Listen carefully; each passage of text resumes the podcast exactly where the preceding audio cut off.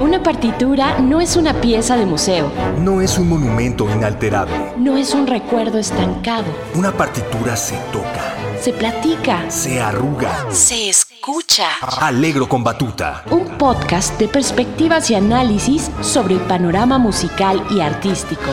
Con Iván López Reynoso. Cultura UNAM.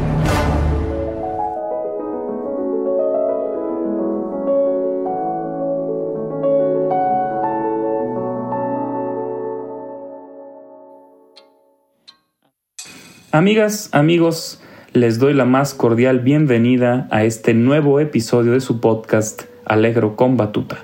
Yo soy Iván López Reynoso y es para mí un gran placer saludarles de nuevo en esta emisión que tiene como tema las coincidencias, casualidades o no necesariamente casualidades, sino causalidades, puntos en los que han encontrado una sinergia especial dos de las más importantes fuentes artísticas, expresiones artísticas de nuestros días, la ópera y el cine.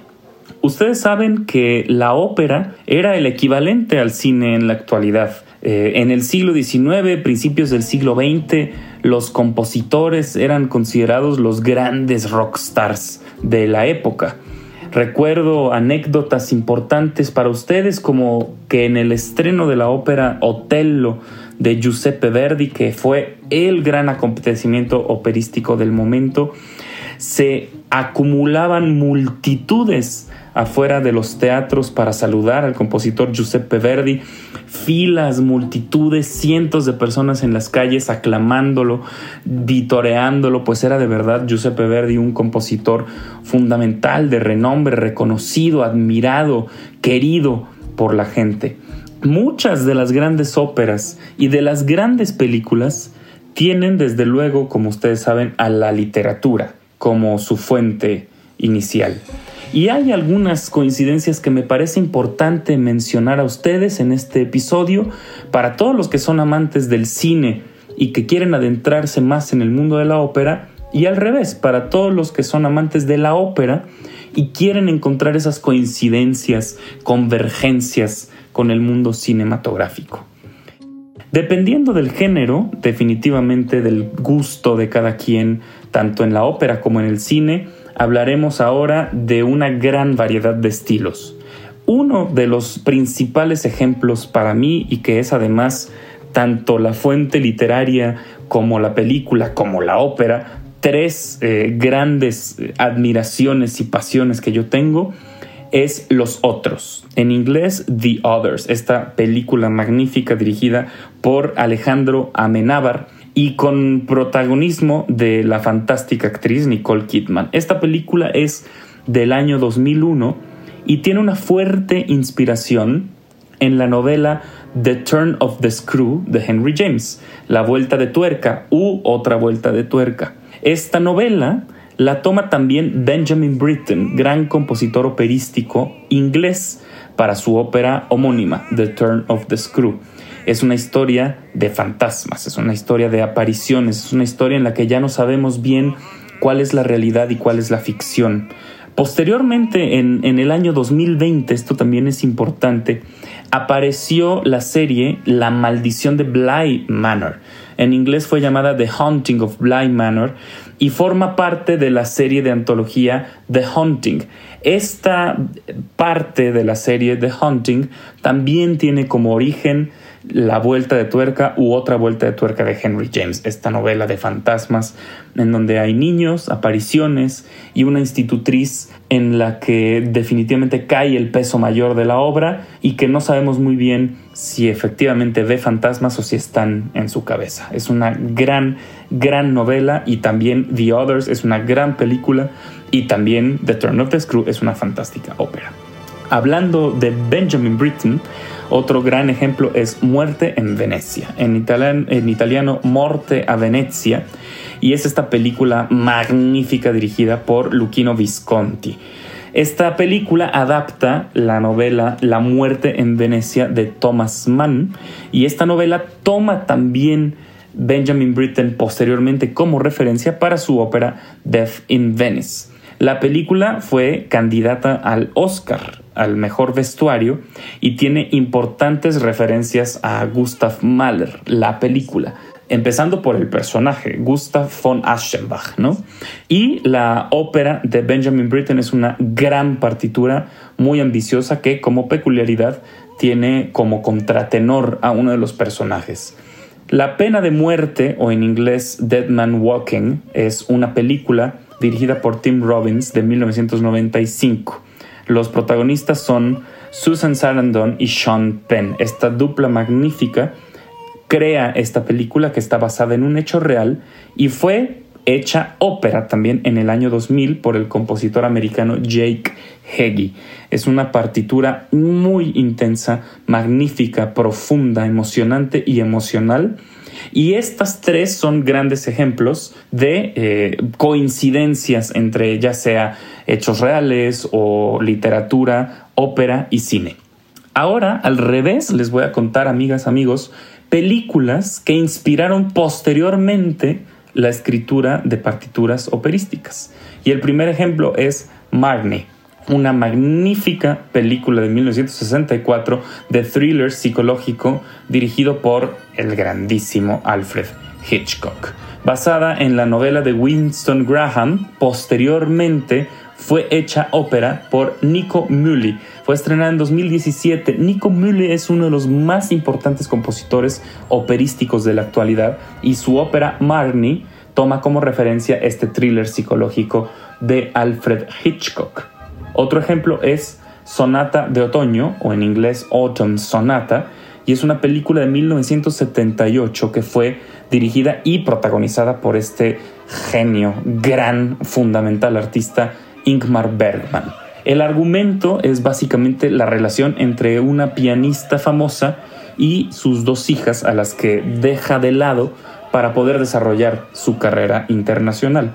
Este argumento, que como pueden ver es fuertemente musical, hizo que el compositor Sebastian Fagerlund la llevara a los escenarios operísticos también en 2017. Una interesante coincidencia, al igual que Marnie, de la que hablábamos previamente.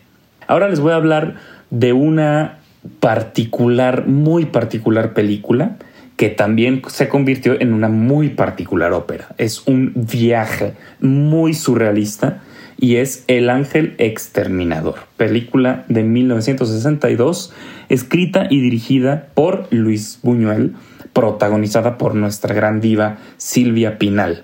Esta película de Luis Buñuel es una sátira, es realmente una película muy extraña, muy bizarra, que se centra en los invitados a una cena por demás lujosa y que fue después trasladada a la ópera por el famosísimo y prestigiado compositor Tomás Adés. Tomás Adés es uno de los pilares de la escritura en la actualidad y esta ópera fue estrenada en Salzburgo en 2016. Es un extensísimo reparto el que requiere esta ópera, es un elenco enorme, inmenso y también fue presentada en el Metropolitan de Nueva York y será presentada posteriormente en la temporada que sigue en la Ópera de París. Será dirigida por el latinoamericano Gustavo Dudamel. Un tema un poco más amable es Qué bello es vivir, o en inglés It's a Wonderful Life, esta película dirigida y producida por Frank Capra en 1946 y que fue también llevada al terreno operístico por Jake Heggie. Recordarán eh, este compositor del que les hablaba de su ópera Dead Man Walking, que fue inspirada en la película Pena de Muerte. Pues bien, eh, Jake Heggie también llevó al terreno operístico la película It's a Wonderful Life en 2016, que está relacionada en, en general también la película con Cuento de Navidad de Charles Dickens. Una temática particularmente interesante fue la de la película Secreto en la Montaña. En inglés fue llamada Brokeback Mountain y es una película estadounidense de 2005 dirigida por Ang Lee y protagonizada por tres brillantísimos actores, Heath Ledger, Anne Hathaway y Jake Gyllenhaal. Esta gran película fue llevada a la ópera por Charles Warrinen y fue estrenada en el 2014 en el Teatro Real de Madrid. Fue un éxito muy grande, causó muchísimo revuelo esta temática tan fuerte, tan intensa, eh, con una carga fundamentalmente homosexual que generó desde la película, pero también en la ópera, un revuelo impresionante y es un claro ejemplo de cómo las temáticas de las óperas tienen que ser llevadas también a la actualidad. Hablar de cosas que pasen, de cosas que existan, de historias que sean vigentes. Así como fueron las grandes óperas del siglo XIX y del siglo XX, así tenemos que llevar también la ópera a los terrenos en la actualidad. Y al respecto de eso, la siguiente ópera, eh, que fue también basada previamente en una película, es Las Horas. The Hours, en inglés, una película reciente de hace 21 años, del 2002, con Nicole Kidman, Julianne Moore y Meryl Streep en los roles protagónicos. Esta película, dirigida por Stephen Daldry, fue estrenada en su versión operística el año pasado, en 2022 apenas, con música de Kevin Potts y con tres grandes estrellas de la ópera, así como este trío magnífico, trío de haces de actrices que son Nicole Kidman, Julianne Moore y Meryl Streep participan en la película, así también hay tres grandes estrellas de la ópera. Kaylee O'Hara, Renee Fleming y Joyce Di Donato. Recientemente fue presentada en el Metropolitan Opera House de Nueva York, transmitida en vivo en alta definición y fue también un gran éxito. Últimos tres ejemplos, amigas y amigos, de cómo el cine y la ópera están mucho más cerca de lo que creemos. Last Days, película del 2005, es eh, sobre un relato ficticio de lo que pudieron ser los últimos días del líder de Nirvana, Kurt Cobain. Esta ópera fue también escrita en 2022 por Oliver Leith y tiene la inspiración directa de la película. Por el lado oscuro del camino, o en inglés Lost Highway, es una película de 1997 dirigida por David Lynch. También es un thriller psicológico con elementos realmente surrealistas y fue llevada a la ópera en 2003 por la compositora austríaca Olga Neuwirth con libreto de la ganadora del Premio Nobel de Literatura, Elfriede Jelinek, nada más, dupla maestra de dos grandísimas creadoras. Y el último ejemplo, amigas, amigos, es particularmente emocional y emocionante para mí, pues es una ópera mexicana. El cartero o Il Postino, que es esta película italiana de 1994, dirigida por Michael Radford y basada en la novela Ardiente Paciencia del chileno Antonio Scarmeta quien ya había llevado él mismo la novela al cine en 1983 con el título original, Il Postino o El Cartero. Narra los últimos episodios de la vida del grandísimo Pablo Neruda y fue llevada a la ópera por el compositor mexicano Daniel Catán, nuestro Puccini mexicano considerado por muchos, en la que significó su última ópera terminada. Posteriormente esbozó una ópera llamada Meet John Doe, que no fue concluida por él, pero que está en trabajo de reconstrucción, y la ópera Il Postino significó su despedida de los escenarios. Fue su última ópera terminada y fue estrenada ni más ni menos que por Plácido Domingo. Amigas, amigos, como pueden ver, la ópera y el cine coexisten, cohabitan, respiran juntos, particularmente en la actualidad y creo que en este episodio han podido ver muchos ejemplos de esta muy afortunada coexistencia. Yo soy Iván López Reynoso, me dio un gran placer saludarlas, saludarlos de nuevo en este episodio y les deseo que tengan un excelente día, una excelente semana, un excelente mes y que disfrutemos juntas, juntos siempre los grandes regalos del arte. Hasta luego. Alegro con Batuta. Un podcast de perspectivas y análisis sobre el panorama musical y artístico. Con Iván López Reynoso. Cultura UNAM.